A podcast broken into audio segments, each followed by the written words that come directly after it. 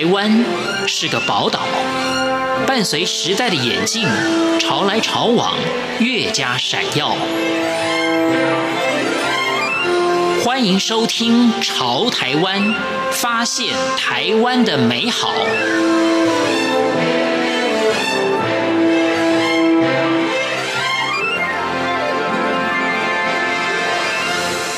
听众朋友您好，欢迎您收听《潮台湾》，我是文心。Thank you.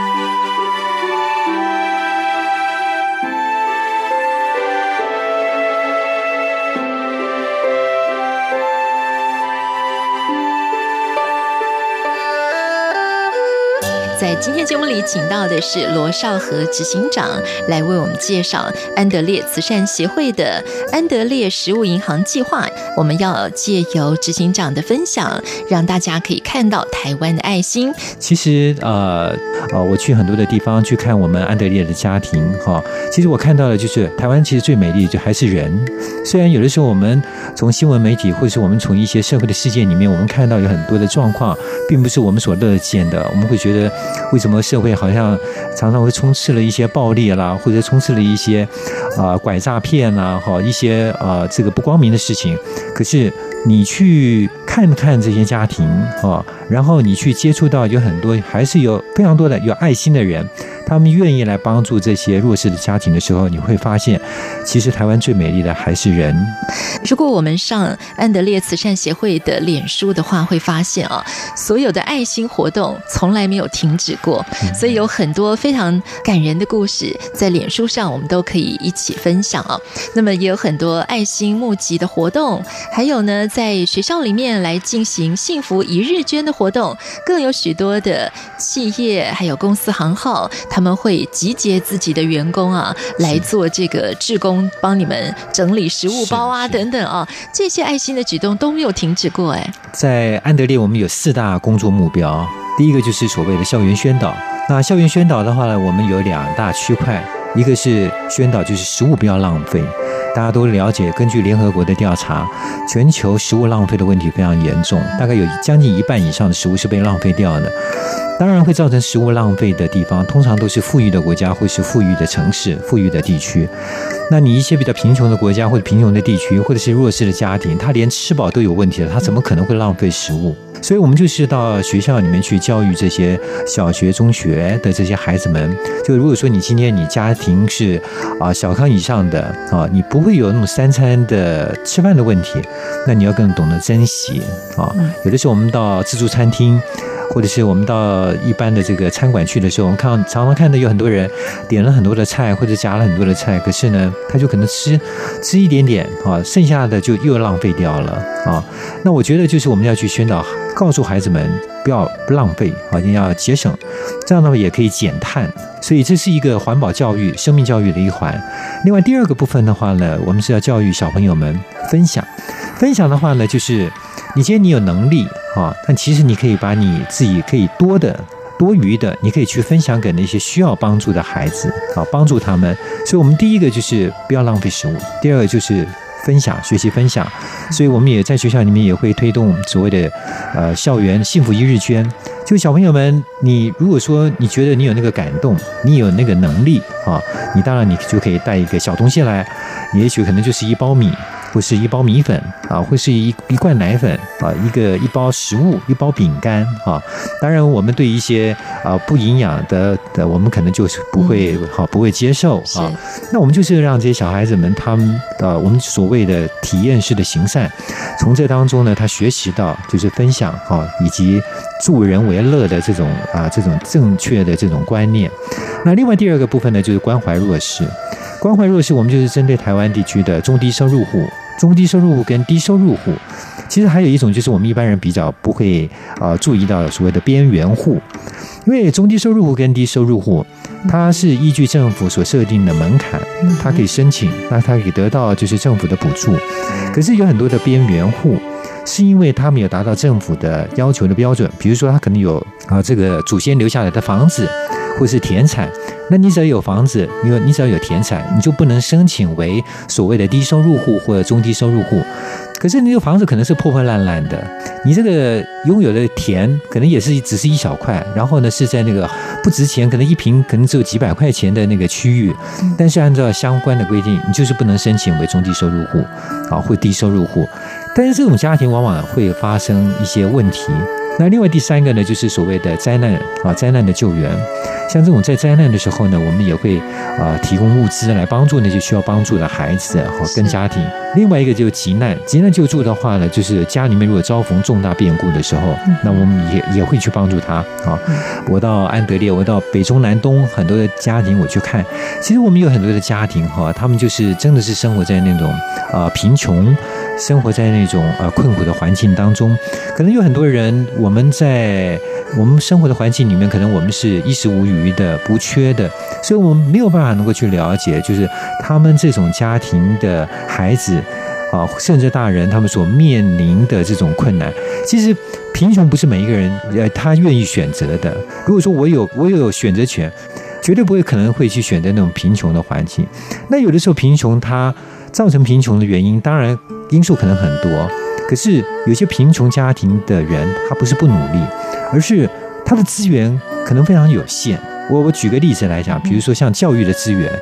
那你偏乡地区这些弱势的家庭、弱势的这些孩子们，他能够享受到的资源，绝对没有办法能够像都市都会地区的这些学校或是这些家庭的孩子一样那么样的丰沛。所以我觉得。怎么样能够帮助这些贫困家庭的孩子、弱势家庭的孩子，让他们能够自立自强，让他们能够啊走在人生正确的方向上面？其实啊，我常常鼓励他们，我说你们只要肯努力，哪怕将来啊你不见得可能会成为郭台铭，但是你绝对不可能会成为某一个社会事件当中的那个主角，你就不会成为社会的负担，成为就是社会的阻力。所以我常常就是希望我们的这些帮助的孩子们，他们能够争气，他们能够努力。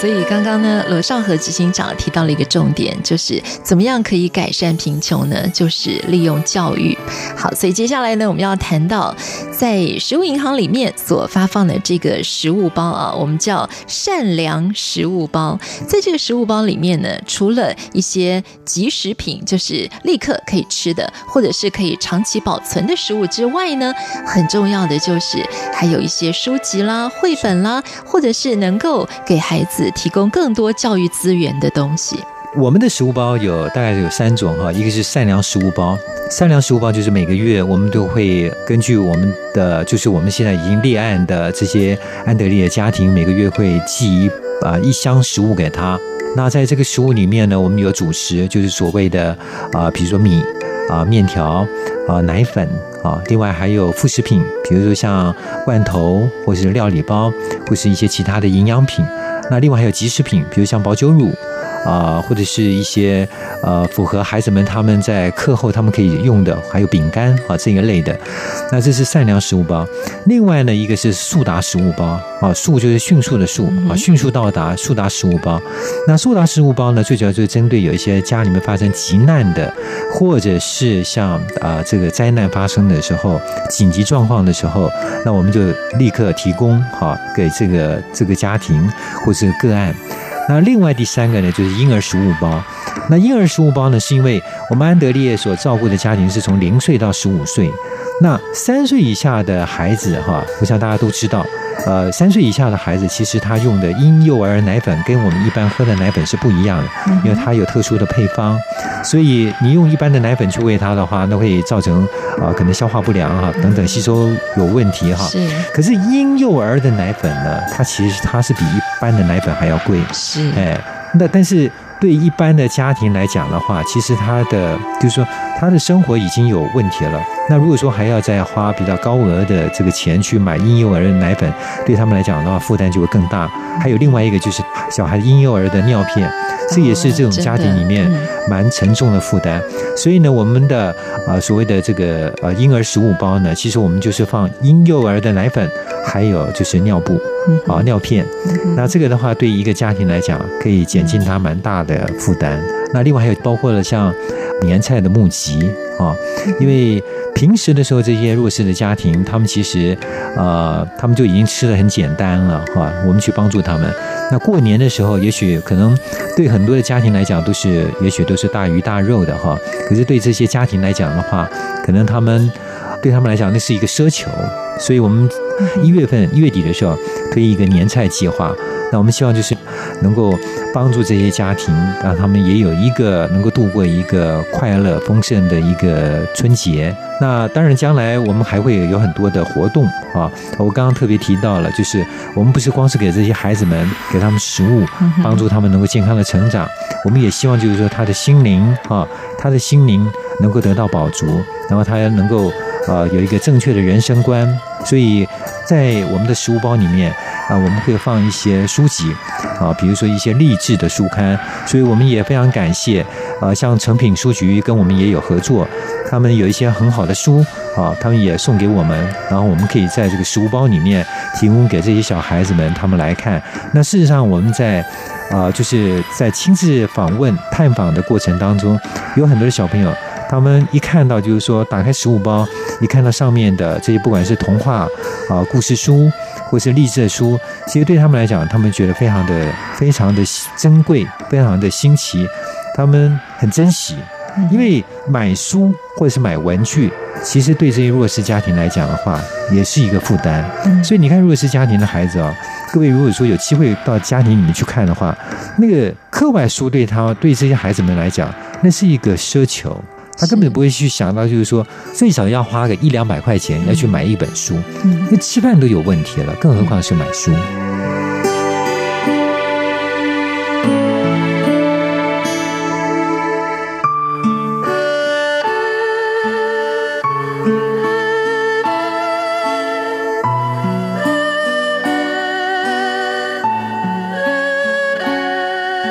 现安德烈慈善协会呢，在每一个月要固定的援助大概四千多位的孩童啊，而且每一个月有四千多个孩子在等待这个食物包，所以呢，有这么多的物资，我们就需要很多的志工一起来帮忙。我我们安德烈哈，我们有三募，一个是募款，一个是募资，就是募物资哈。因为第三个就是募人啊。那募人当然最重要就是要我们要需要大量的志工来帮忙啊，因为我们呃非营利组织，我们的经费有限，所以我们的专责的人员就比较少啊。那所以有很多工作就必须要靠志工们来协助。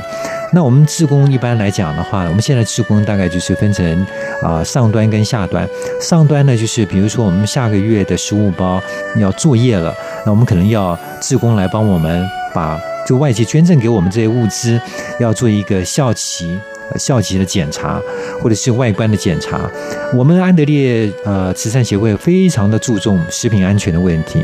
所以任何一个就是外界捐赠进来的物资，如果说它是不符合孩子的成长需要，或者是说它的效期已经快到了啊，比如说三个月以下的，一般来讲我们都不会把它放到食物包里面，我们大概就是如果说它还没有到期，我们就转捐赠啊给其他的这个慈善的单位。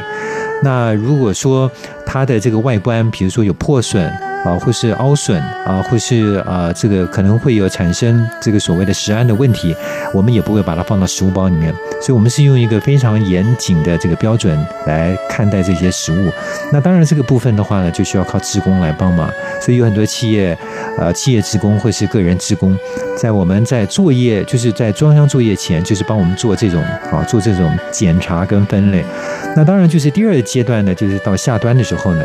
就是我们要做装箱了啊。那装箱的话呢，也是也需要大量的志工来帮忙装箱、封箱，然后最后呢，我们再交寄到我们所谓的安德烈的家庭里面。我们还是希望就是说，透过各种不同的这个数位媒体的平台，能够让更多的人能够认识安德烈。